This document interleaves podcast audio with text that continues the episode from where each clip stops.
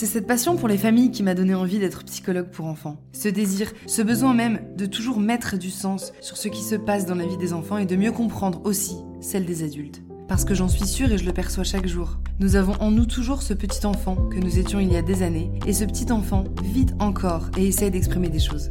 J'ai la chance de rencontrer des familles dans mon cabinet. J'ai la chance de les écouter me raconter leur quotidien, leur vie, leur histoire, me confier leurs difficultés, leurs doutes, leurs incompréhensions, parfois même leur désespoir. Vous êtes tous malades dans cette famille-là. Viens, on fait un bébé. Pourquoi faut toujours faire des gosses euh, Ça va, il y, a déjà suffisamment de névrosés sur Terre, c'est pas la peine d'en rajouter. Oui, je sais, je sais, je suis une mauvaise mère, je suis nulle, nulle, nulle, nulle, nulle, nulle. On n'aura pas tout raté finalement. Non? Pas tout? Ces histoires m'inspirent, elles m'interpellent toujours. Mais ce qui me fascine, c'est à quel point certaines histoires se répètent et à quel point les familles se ressemblent.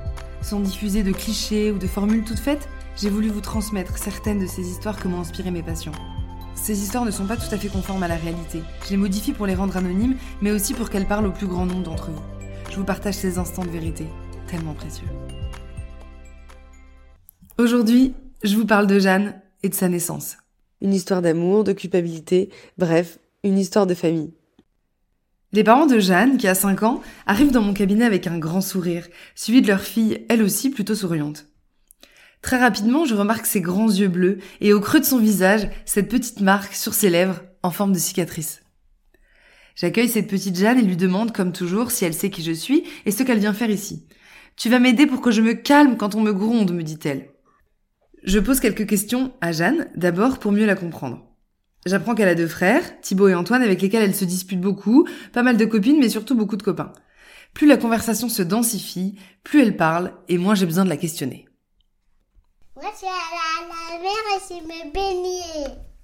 Tonton, tu veux me dire sauter dans les flaques, des flaques d'eau On va dehors.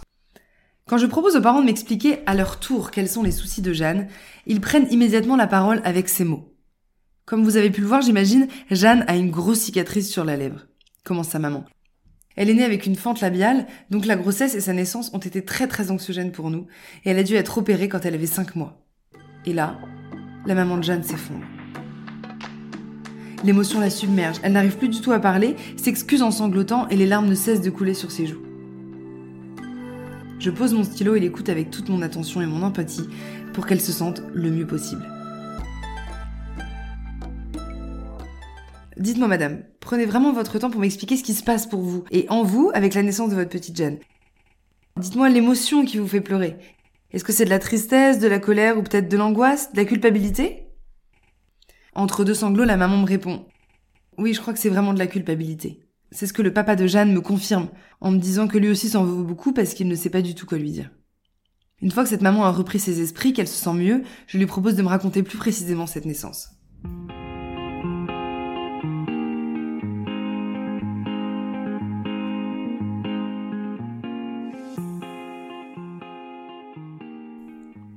Dès la deuxième échographie, les médecins ont aperçu cette petite malformation qui n'avait rien d'inquiétant, mais qui nécessiterait une opération quelques mois après la naissance de l'enfant. La mère de Jeanne a tout de suite été très triste et déçue. Elle qui s'imaginait une rencontre de rêve avec son bébé, elle a eu l'impression que tout s'effondrait quand on lui a annoncé cette petite malformation. Et quand Jeanne est arrivée, les choses se sont compliquées pour les parents pendant quelques jours. La mère me raconte qu'elle avait un visage particulier, qu'ils étaient super inquiets, elle ajoute, ça a été très dur quelques jours, on avait du mal à réaliser que notre enfant était cette petite fille. On se demandait même si on allait réussir à l'aimer normalement, entre guillemets. Puis au bout de quelques jours, les choses se sont mises en place tellement naturellement. Je crois que c'est vraiment parce que Jeanne nous a complètement séduits. La maman ajoute tout émue, du coup je m'en veux tellement aujourd'hui d'avoir pu ressentir ça et douter comme ça quand elle est née. Je crois que je vais accoucher. C'est petit garçon. Vous voulez le voir C'est la vie, c'est comme ça, ça arrive. Maintenant, on doit faire face. Ensemble. Si je m'entends pas avec elle. Croyez-moi, elle saura vous conquérir. Je connais très peu qui résistent. Mais j'ai pas le droit d'être malheureuse. Un bébé, c'est censé être la plus belle chose au monde, non? Cette histoire, Jeanne ne l'a peut-être jamais entendue. Il me semble donc important de faire circuler les informations, d'expliquer ce qui s'est passé dans le cœur de ses parents et surtout de sa maman enceinte pour mettre en mots ce que Jeanne a pu ressentir à quelques instants de vie sans avoir pu y mettre du sens à ce moment-là. Ces mouvements internes ont leur rôle à jouer dans la relation entre Jeanne et ses parents, j'en suis sûre. Je leur demande quels sont les soucis de Jeanne aujourd'hui. Ils reprennent alors la parole, très enjoués et plus légers. Bah, Jeanne, disons qu'elle est assez autoritaire, c'est elle qui décide de tout à la maison, c'est vraiment comme notre petit chef. Elle prend beaucoup de place, se dispute avec ses frères. À l'école, les choses se passent plutôt bien, mais à la maison, c'est vraiment compliqué. Elle nous mène la vie dure, avouent les parents de Jeanne, amusés et en même temps lassés. Elle a tendance à faire des crises de colère quand on lui dit non, quand c'est la fin du dessin animé, l'heure d'aller à l'école et le moment de se laver les dents. Tout ce qui est de l'ordre de la contrainte n'est pas évident pour elle, ajoute son papa. Quand je demande aux parents comment ça se passe avec eux, ce qu'ils ont mis en place pour l'aider à surmonter un peu ces difficiles frustrations, les parents m'avouent gêné avoir un peu lâché l'affaire. Ou plutôt on a toujours un peu laissé faire, non? Questionne le papa de Jeanne à sa femme qui acquiesce instantanément le sourire aux lèvres. Tout ce qui se joue là est très intéressant. Les parents savent qu'il faudrait lui dire non, qu'il faudrait mettre des limites. Leurs amis, leurs parents, même les maîtresses et la psychologue de l'école le leur ont dit, mais ils n'y arrivent pas. Il y a plusieurs hypothèses à cela, qu'il faut absolument questionner pour qu'ils comprennent et puissent vraiment devenir acteurs de leur parentalité. Paul, je sais que débarrasser la table c'est au-dessus de tes forces, mais est-ce que tu peux au moins passer l'éponge? Tu me réponds pas, idiote Je t'aime Bastien, tu dépasses les bornes là, hein?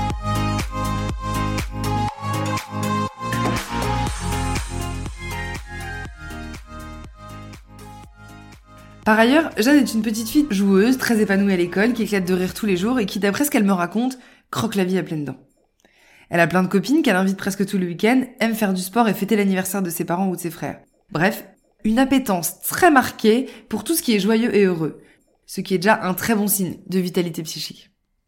D'après mes observations et les liens que je fais avec ce qu'elle me donne à voir, j'en déduis que Jeanne est une petite fille qui va très bien, ses parents lui ont donné toutes les nourritures affectives dont elle avait besoin dans ses premières années.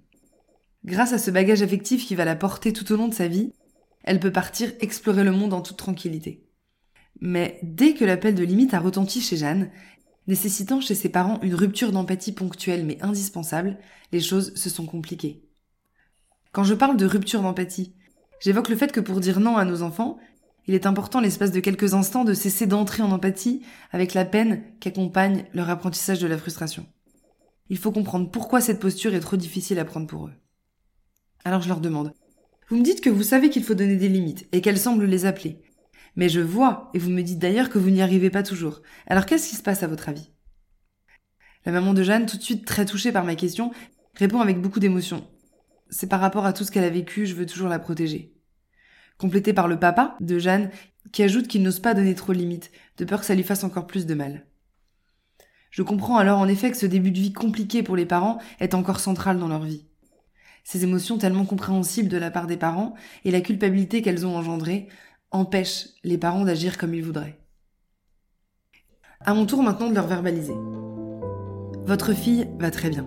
Elle est aimée, heureuse et légère, elle a des amis, du désir pour tout ce qui est bon.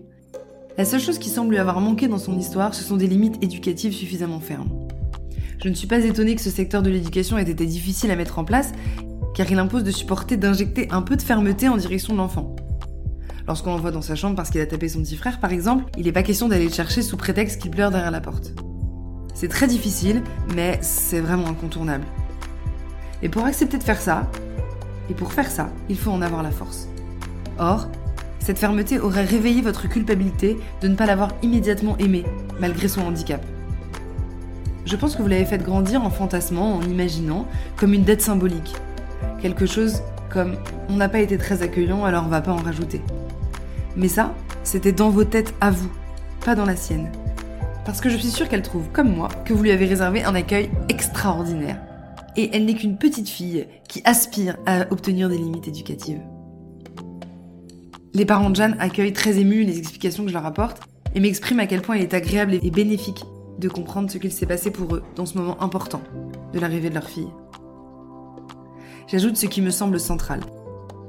Les émotions que vous avez ressenties, peut-être même la violence de la naissance n'ont pas marqué Jeanne. Tout ça ne l'a absolument pas traumatisée et tout l'amour, tous les gestes de tendresse, toute la présence et la stimulation que vous lui avez offert jusqu'ici compte bien plus dans son réservoir d'amour et dans son histoire que cette naissance mouvementée.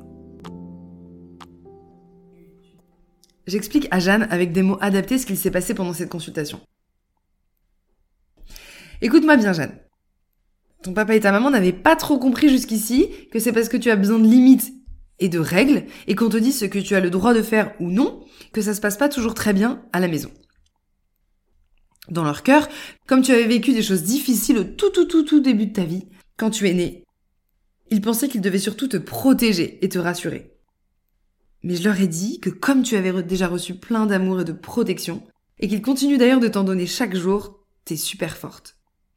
Alors maintenant, les choses vont un peu changer, tu vas voir.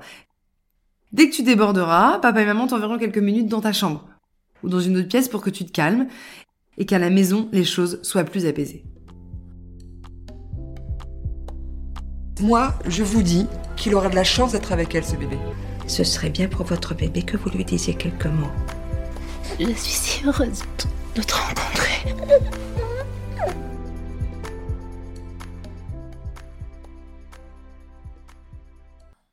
Alors maintenant, je vais pouvoir donner des conseils concrets aux parents de Jeanne. Dorénavant, lorsque leur fille appellera les limites et le cadre, il sera essentiel de leur donner. C'est un rendez-vous auquel on ne peut pas déroger. Cette histoire est touchante, et il est très courant que les parents essayent de rattraper, chaque jour, une naissance un peu compliquée et imaginée comme traumatisante pour l'enfant. Mais n'oublions pas que notre travail et notre présence quotidienne auprès de nos enfants comptent aussi beaucoup pour eux. Et surtout, cette histoire nous montre à quel point regarder en nous ce qu'il se passe et les émotions qui nous submergent est toujours très important pour expliquer certains comportements que nous avons avec nos enfants.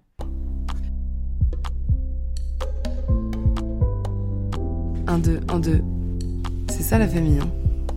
C'est intéressant, non? Ça t'a plu? Si cette histoire vous a plu, qu'elle vous a parlé, j'en suis ravie. Si elle vous a fait découvrir un peu plus mon métier, c'est tant mieux. Et peut-être qu'elle vous a fait penser à quelqu'un, à un ou une amie, un frère ou une sœur, un cousin, une voisine, un collègue, une copine de l'école qui se pose des questions ou qui rame un peu. N'hésitez pas à leur partager. Parce que je suis sûre que quand on parle de l'essentiel, qu'on parle en vérité et qu'on s'entraide, la vie est tellement plus belle.